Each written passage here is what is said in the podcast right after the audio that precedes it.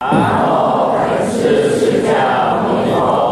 无本师释迦牟尼佛。南无本师释迦牟尼佛。南无本师释迦牟尼佛。南无本师释迦牟尼佛。无上甚深微妙法。无上甚深微妙法。百千万劫难遭遇。百千万劫难遭遇。我今见闻得受持。我今见闻。愿解如来真实义。愿解如来真实义。天台禅法的特质，各位比丘、比丘尼，各位沙弥、沙弥尼，各位居士，大家阿弥陀佛。阿弥陀佛。啊，请放上。我们上一堂课跟大家啊，总说到这个忏法第八节啊，行道诵经。行道诵经有三项：声名玄绕、诵法华经，最后皈依三宝。这三大项。那么呢，这个就是前面你真实的做回忆，现在呢身心清净啊安宁，那么叫法来增上，用法来增上。那么这法这么增上，那怎么增上啊？意念大乘常住三宝，意念三宝啊。那么呢，这个什么呢？熏习大乘佛法，最后呢结束的时候呢，皈依。大乘三宝，称念皈依文，内心在做依止，让你呢一直以依止三宝的身份来生活，是这个意思。那所以有三大项，那怎么称名？什么叫称这称名？玄绕是怎么样意思？你要知道，在印度这个。宗教的古国啊，这印度跟中国是两世界上四大文明古国当中残存的唯一存下来的两个宗教古国。但是中国呢，整个中国的历史就是一部政治史啊，中国的思想只只跟政治挂上去的，才能够站得住脚，才是总才是主要的。所以中国人呢，搞政治，我看是这一期人类以来是最低一把交椅的啊。孔老夫子整部整个思想里头，也是以用政治的方法来完成他的什么，他的现实人生的理想。他主要还是这样。所以他讲内修的部分，那是在宋朝之后受到禅宗的刺激影响，才讲到致良知、修心性这样子。其实往前推，宋朝之前，儒家主要讲的是以 一个正当的什么治理作乐，建立善良的制度啊，还有人伦关系啊，做人从内在的什么呢啊，修齐治平，这样来完成一个平天下为主要目标。所以他不以解脱为目标。而这个这样的思想一直在中国 贯穿为什么？贯穿为主流思想，到现在多少还有这个味道在。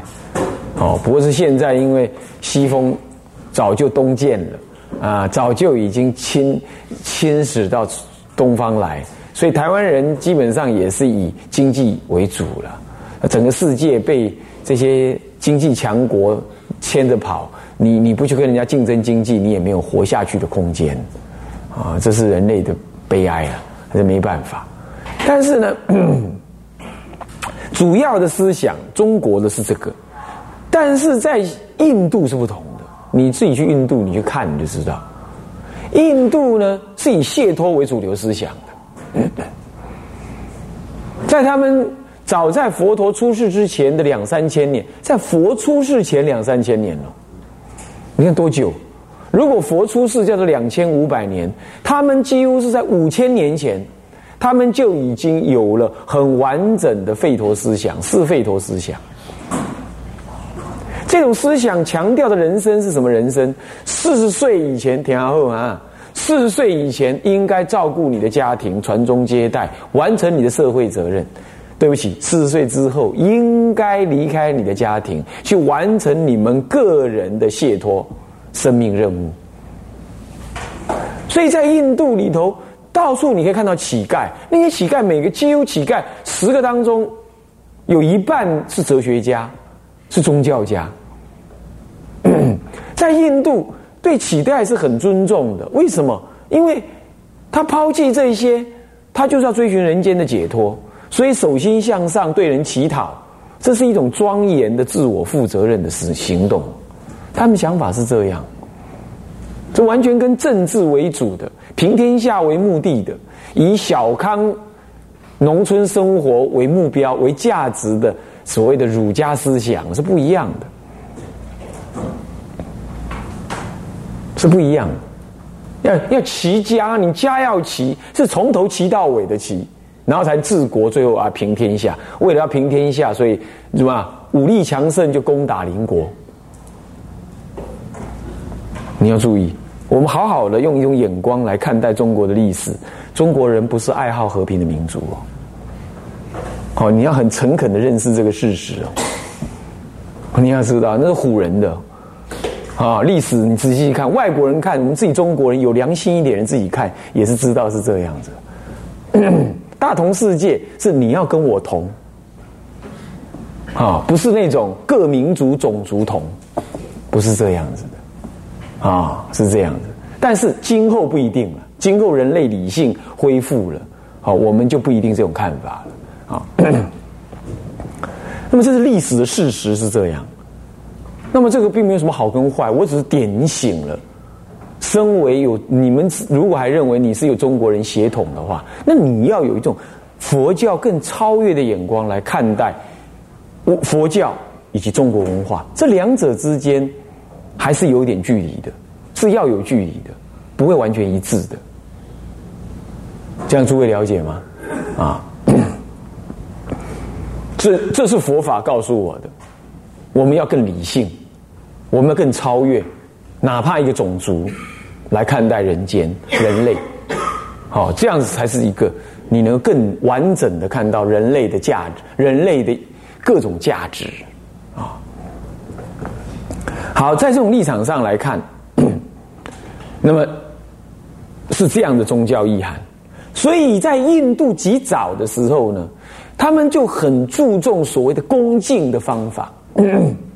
中国人的恭敬只有两种事情：恭敬对天子。你能拜，你应该拜。对天地，你应该拜。那么天地就顺而为父母，你应该拜。除此以外，你再也不拜了，你就不拜了。所以有有人研究中国文化，就是说中国人是一个没有宗教的文化的的的的的民族，基本上是这样。中国人跟宗教的关系，中国人并没有产生自己强势的宗教文化，并没有。你看道教，道教事实上在服务人类用的，事实上是在你修你你的政治事业没有完成的时候，你退隐山林的什么安慰剂为主的，是这样子。在很多种情况，道教乃至哪怕是佛教，宗教也要某种程度的服务服务政治，是这种观念。但是在印度是不同，他极强调的是四十岁之后。你就应该要为你的解脱更重要的生命责任来完成，而四十岁之前是为了人类续存的这种现实的目的，你给予牺牲奉献。所以他认为四十岁之前是你在牺牲奉献，四十岁之后你应该拥有你自己的生命，来修道了。你们是不是听了应该？你看你们都四十岁过后了，还在鬼混。啊，人家印度是这种观念，是这种观念。所以四十岁之后离家出走是庄严的事情，寻师访道是令人恭敬的事情。你不觉得这样生命看起来中道一点吗？对不对？啊，当然啦，佛陀也没有完全遵照这样啊，所以他儿子小小就把他给渡走了，对不对呀？啊，那阿阿难尊者啦什么的，看他长得帅啊，留在人间也不保险啊也把他给渡走了。阿难陀都已经有老婆了，是不是这样子啊？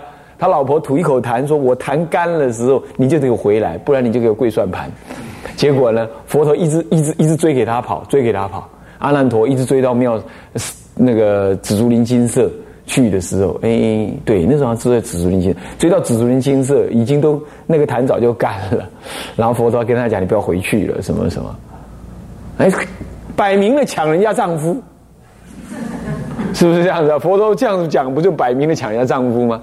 所以说，没有那个所谓的什么家有娇妻不能出家这回事儿的。我告诉你，佛陀就做这种事嘛，对不对？是不是这样？所以都是看因缘，因缘到了就不要再扯那些奇奇怪怪的一些理由，都嘛是自己道心未坚才这样子，对不对？所以说啊。当然了，我们都一向倾向于说夫妻好来好聚好散了啊，要去出家，大家说一说了啊。那师傅也常常会这样讲了，说：“哎，你家里准备好了没有啊？说好了没有啊？如果没说好，一般一般的师傅不愿意惹事惹麻烦，也不太愿意收了，你懂吗？在佛经上面也确实多少有要求说，你有几种人是不能随便出家的，是国王、大将军啊。”现在的人，掌理国家重要事务的，啊，或者是家族里头你是大支柱，或者你一离开，你家人就没有失去经济依靠的这种人，是一定要处理好才能出家，没有错。啊，如果你根本不是这种人，你又你要出家，家里又不同意，结果师傅又怎么样？师傅又碍于戒律上有这种规定，不能剃度你，那你看怎么办？是不是要就要眼看的青春蹉跎掉了，对不对？对不对啊？是不是这样子啊？我告诉你一个办法，保证你能出得了家。你就跟师傅讲说：“师傅，你如果不出，你如果不剃度我的话，我放火烧了你的庙。”你懂吗？你就这样讲，然后师傅就说：“哦，来行哎，攻击中威啊！”然后就哦，你要烧我的寺院啊？那我给你剃度。那等到剃度了，你爹、你娘、你丈夫、你、你、你、你太太找过来了。啊，老魏，你怎么剃度他？我经没有经我同意啊！你们戒律上不是说没有经过同意的话不能剃度人吗？然后你师傅就说如是如是，你也是内行人，那我们就说内行话。对的，我也是因为这样拒绝他，可是他太坚定了。他说我如果不剃度他的话，他烧掉我的寺院，因此我为了保护我的寺院，所以我要剃度他。不要笑啊，这是律上。佛陀亲口教的办法 是这样说的，所以佛陀也是很幽默哈，哎，他用这种办法，他说哎这样就可以，这样师傅就可以名正言顺的剃度，你懂意思吗？但是问题是，如果一个八岁小孩来跟师傅讲说，师傅你如果不剃度我，烧掉你的庙，这到底算不算数？我看就很很难说这算数了，哈哈，是这样啊，呃，这要有行为能力的啦啊。所以说，讲到玄绕这件事情，你就知道文化的不同造成恭敬法的不同。中国人的恭敬法大概只有恭敬的对象就是这样，他没有主要的宗教内涵。中国的文化里头不是这样子的，没有说它不好，我只说它性质上这样。所以中国人呢，在很多种情况，要他表现出宗教的狂热，那就有特别的宗教那种那种样子才能。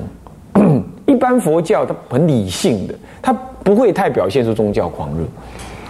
但是在印度的话呢，它没有什么宗教狂热，可它有宗教虔诚。你到印度去，你处处都感受到一种浓浓厚厚的宗教气氛围围绕着你。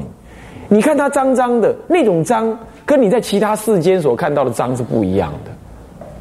你看它这样子，路边就这样睡着，你看它很自在，很自在。所以你你看看，你翻开报纸，你来看，印度很少有什么社会暴动啦、社会问题什么，有了它是有社会问题，有贫穷问题，可是贫穷问题它并不造成暴动，因为他们有很强、很浓厚的那种宗教的氛围在那里。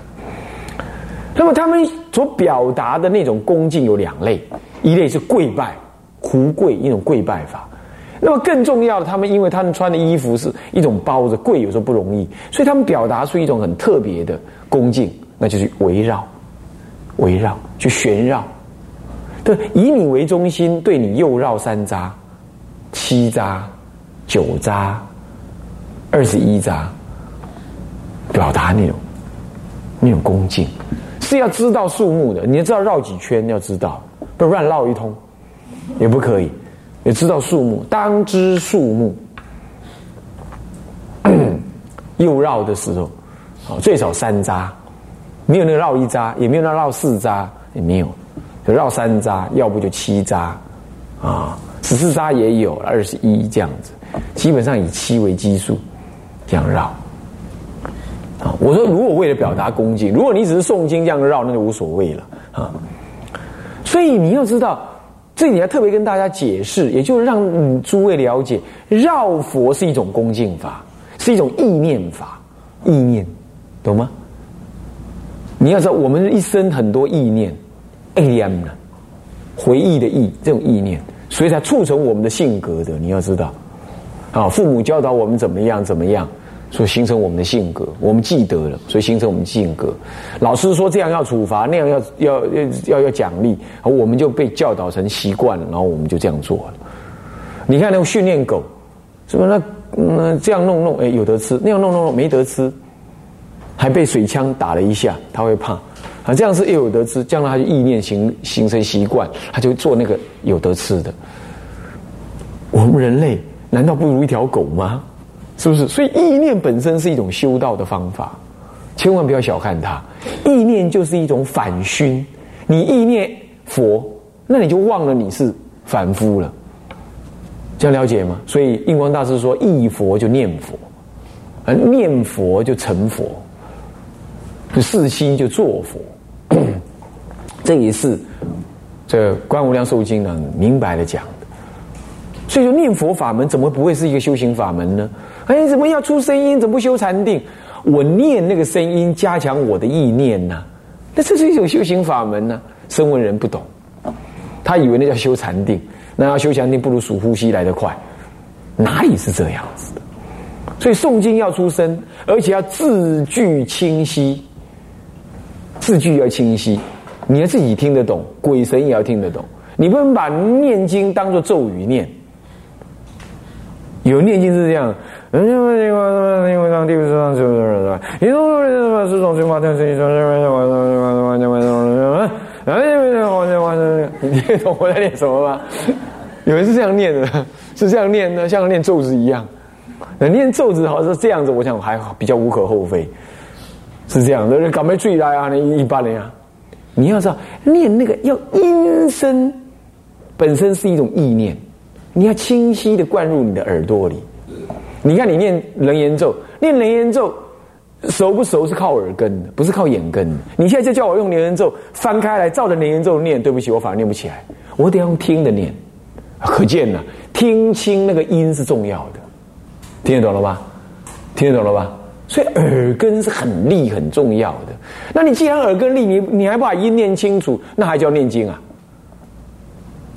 好，所以称名玄绕，称出身身体，称出声音用舌根。听进耳朵用耳根，身体旋绕 用身根，心中意念恭敬用意根，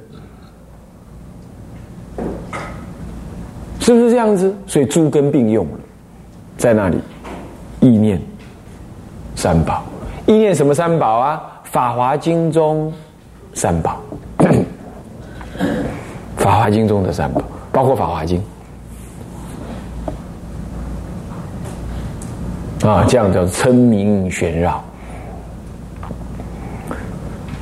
为什么我特别讲这样？因为我们中国的出家，呃，中国的修道啊，佛法佛法常常在玄绕，就在念佛的时候才玄绕。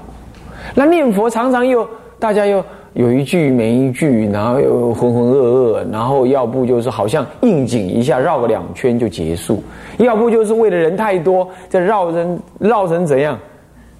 呃，S 大 S，呃呃，无量无边 S 型，然后才绕出去，这样还来个双龙取珠，呃，碍于人多，根本就没有绕到佛，是不是这样？然后边绕边看看，边看看对面走过来那个人长相怎么样，那个人是谁，怎么样？这样子都已经到这种程度，人完全没有意念长期以来我看到的打佛七也好，什么都是这样子，所以绕佛就变成只是在做运动。这个行生啊，你做运动那样，不是的，不是的，它是一个缓缓的，不急不徐，太慢可能也会你太那个心太沉，也会沉下去；太快会燥，就不急不徐的这样绕，然后心中正是意念，口宣唱，所以它是一个很好的修行法门。那么我们中国的大德当中，有谁特别修的这个法门？你你你最容易理解是谁？你知道？金山活佛，金山活佛他每到缅甸的塔啦、越南、云南一带的塔，他就绕塔，绕塔，这样子。你要到印度去，布迪嘎亚，那里也有很多的什么，很多的修道人呢，也在那绕塔。然后不过再加上西藏那个呢卷转那个转经，然后然后慢慢然后慢慢然后然后然后然后就这样走走走，他也是这样绕塔。那我们台湾也有出家比丘在那里以绕塔为修行，那就是意念，不是数目的问题，不是数那个数目我绕了几圈的问题，是你意念的多少的问题。诸位这样了解吗？所以这个旋绕是一个很重要的修行，而意念三宝，好，这样了解了吧？啊，这称名旋绕。那么第二项是诵《法华经》，好。这点送法华经是诵什么？怎么送？你可以坐着送，你可以站着送，你可以绕着送，拿着经本或者背起来绕着送，绕着送是这样。那么呢，以绕着送呢，效果最好、最宏大。赤着脚绕着送，效果最宏大，也不容易散乱，不容易打瞌睡。你要知道，思考问题是坐着思考力量强呢，还是走着思考力量强？啊，是走着思考力考力量强哦，啊。像 有一次我看到爱因斯坦，他的他疗啊不是疗房，呃，这这卧他的书房，他书房里头就有一个什么，呃，他是我学佛前的偶像啊，所以我特别注意他，他有一个看书架。所以我也做了一个看书架，啊，我也很清楚知道要这样。我大概以前数理问题，我在想数理问题，一定是坐着想一想就会起来开始动，一定是像金星一样。我根本不懂，我那时候没学佛，可是我就知道这样子，我就知道要这样子。很多数理问题都是在走走走当中才会有结论，然后才赶快赶快哎算算算算哎怎么样，或者问题在哪里怎么样。是这样，所以一定要看书架。为什么呢？看书架，手就跨在上面就看，翻一翻啊，翻完这是问题，然后再开始走走走走走走走。那所以说，诵《法华经》呢，基本上是要背下来，背一卷很好，背一品也不错。你好歹你得先背安乐恨品，背四药品。你你目标应该是事先立在一品安乐行品，安乐恨品、安乐行品背完了，再来方便品。安安方便品背完了，要倒过来赶快背这个这个这个受量品，受量品背完了，最后背普门品，是这样子的。啊，这四要品是最重要，啊，最重要。那么呢，诵这法华经，在拜法华忏的时候诵法华经，你可以一卷一卷的诵，你也可以一品一品的诵，你也可以单品。送送单品，你也可以送四药品，但怎么送啦？反正若寡若重啊，若多若少，反正你就是不能给我送其他经就对了，懂意思吧？啊，是这样。即便是法华的前经啊，无量易经、结经、呃，观普贤菩萨行法经，都暂且放下，那是之前的事，修这个忏法之前的事。再来第三。这样了解了啊，诵法是这样。那么正诵经时，也应该要关心诵经。这里头，我们的附注里头有哦，这本《法华三昧善集注》里头有附注，有智者大师有关心诵经法门。它里头提到了声音如幻如化，但字句分明。正行正举手举足，若举足落足，也是如幻如影。这个是在玄绕的部分，他这样讲。但诵经的时候，他说声音也如幻如化，但是呢，却有什么？却有佛法的功德现前。你借由这如幻如化的声音来做标月子来体会这个佛法的道理。啊，这是诵经，有关心诵经法门，去看一下啊。那么这样就完成了诵经这一节这一项。这个就是皈依三宝，皈，我们已经讲过啦。常常我给他皈依，就知道，大家皈依过就知道，皈，归返，头归，归返，我们就向外追寻价值。我们不知道我们的自心中最完美，我们的自信就有佛，就一切具足，具足一切最大的喜乐、安稳，无有恐惧，自在圆满具足，无有欠缺，无有恐惧。我们不知道这样，所以我们老觉得我们缺的什么，我们往外追寻，往外追寻。那么这个就是所谓的。往外找，失去了自己，对不对？家里有宝藏丢到垃圾桶，那么自己不知道怎么样，要往回找。现在要归返过来，依止自己的心，不要依止外面，是归返回来，找寻自己的心。再来投归是什么？投归三宝。我要找寻自己的心，我要投归三宝，由三宝来带领我，我才找得回来。所以头归。